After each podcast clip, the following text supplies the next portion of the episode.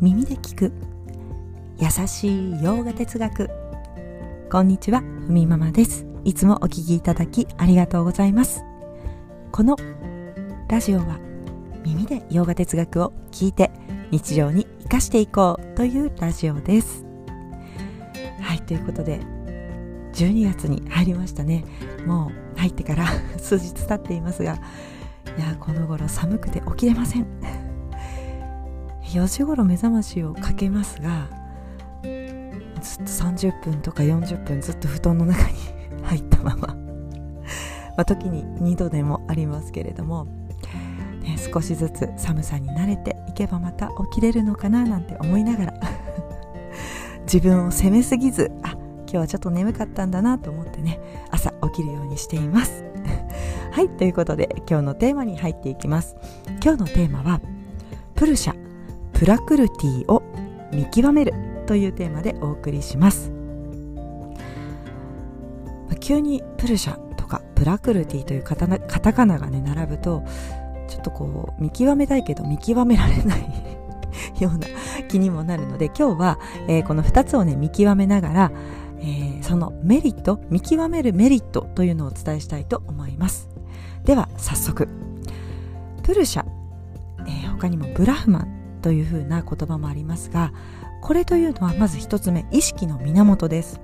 そして2つ目プラクルティとか、え、マーヤと言われますがこれは可能性の力のことを指しています。なので1つ目の意識の源そして2つ目の可能性の力これは全くの別物であって、まあ、要するにプルシャとプラクルティは別ですよというふうに、まあ、メリットこのね、えー、見極めていく。これが違うものだよというふうに自分自身で識別ができるようになると自分に対する勘違いとかそして物に対する執着が外れて私たちは、えー、自由になることができると言われています。ここをもうちょっと深掘りしていくとこの意識の源とか可能性の力プルシャとプラクルティを比べながらここの理解をね深めていこうと思います。まず1つ目プルシャについてです。意識の源ですね。プルシャやブラフマンと言われます。この意識の源というのはまず1つ目ポイントですね。質を持ちません。2つ目変化もしません。3つ目分けることがない、まあ、何も分けられないと言ってもいいですね。4つ目、まあ、意識なんですね、まあ、最初にね意識の源と伝えましたが、はい、まずね質を持たないというのは例えばこうああ今日はプルシャでいっぱいみたいなことはありません。質ではないのでそれが多いとか少ないとかはないと。そして変化はしない。えこれはね常に安定しています。3つ目の何も分けられないというのはあのあそこは神聖だしこっちは不浄とかそういったものはありません。そうですね。イメージするとこう月がね、えー、照らしているところがあるとします。月の光ですね。月を映す、まあ、海の水があったとしてその海の水とそうですね、えー、街中にあるこうドブの水にね月が映ってたとしても月の水ってあ月の水。月の光というのはこう水たまりもこう平等に照らしますよね。どのどの場所に移ったとしても基本平等に、うん、分け隔てなく全部の水を照らすように存在してそれぞれの現象を支えています。して4つ目意識ですね。このそれぞれね私たちが持っている肉体を生じさせるベースになっているものが意識なんですよと。その意識の源をプルシャと言ったりブラフマンと言いますよというところです、えー、ではもう一つ二つ目の可能性の力ですね。これがプラクルティとかマーヤーと言われます。可能性の力はまずポイントが4つあって1つ目は質を持ちます。2つ目は変化もします。3つ目は分けられて4つ目は物質的ということです。質を持つというのはサットバラジャスタマスの質を持ちます。変化するというのは私たちの体も心も質、まあ、グナですね。グナでできているので変化します。そして3つ目の分けられる、まあ、質があるので分けることが当然できます、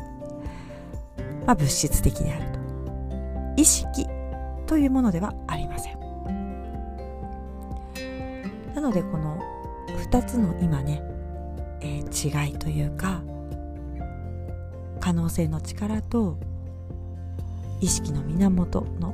まあ、それぞれお話ししましたけれどもこの2つによってまあ世界は作られています。形のない存在、まあ、意識の源プルシャブラフマをベースにしながらそのベースの上で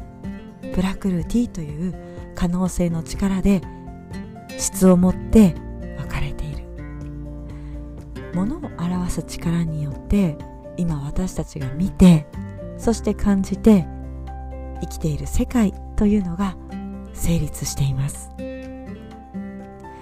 ここの識別ができていると人はどこかに自分という現象と本当の自分の識別をしっかり見ているのでスペースが生まれます。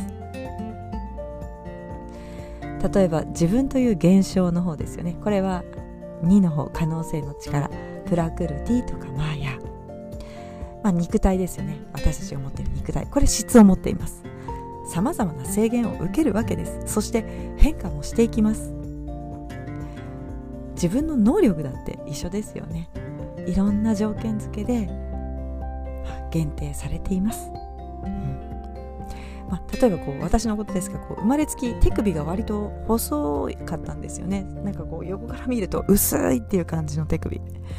だからこう重いものとか持ったりまた体重をかけるとあのすごく負担を感じると。だからこう子供が生まれた時に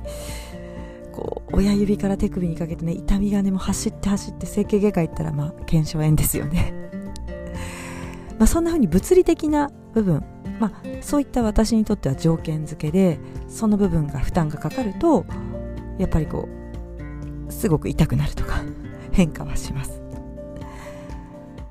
制限も受けます、まあ、ここをね改善しました。やっぱりね太陽礼拝を必ずこう毎日少しの時間でもするようになって少しずつ重みを自分の体重をかけるようになっていったら体重をかけるっていう言い方よりもね体重を乗せるようになってからやっぱりねちょっとずつ手首のね周りもしっかりしてきて体重が乗ることでこの腕の部分も含めてね、えー、しっかりしてきました。年齢もあると思いますけれどもあの腕がねあの年々しっかりしてきたのでそういった意味ではもう今こう腱鞘炎になることがありません。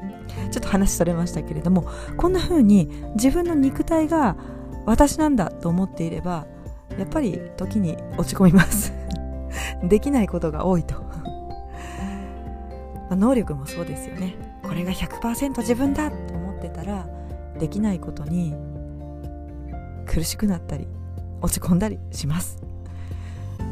社会的な地位だってそうですよね。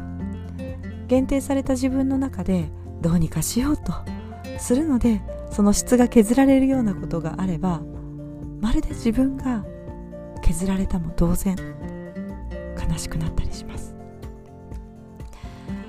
自分に対しての不完全さとか覚えて常に苦悩がつきまとってしまう。でも一方で本質的な自分という存在から見ればこれは一つの現象に過ぎません。これっていうのはやはり自分を否定する材料にはならないということですね。ここの理解があればさまざまな問題まあねいろんな諸問題ありますけれどもこれは一つの経験として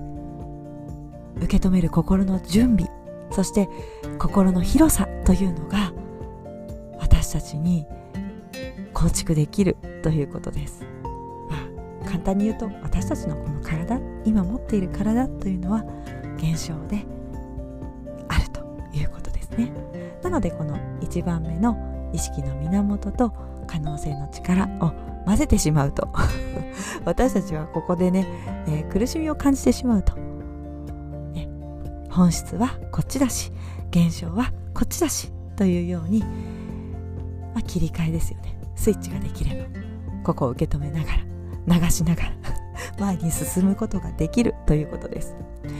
なので私たちはこの可能性のね、えー、プラクルティの作り出す世界の中でまあやっていると。生きているということです。そんな風に、えー、私たち知っていればやっぱり気持ちは自由になれるということです。はいでは今日はこんなところで今日一日も皆様にとって素敵な一日になりますように。耳で聞く優しい洋画哲学ふみママラジオご清聴ありがとうございました。ナマステ。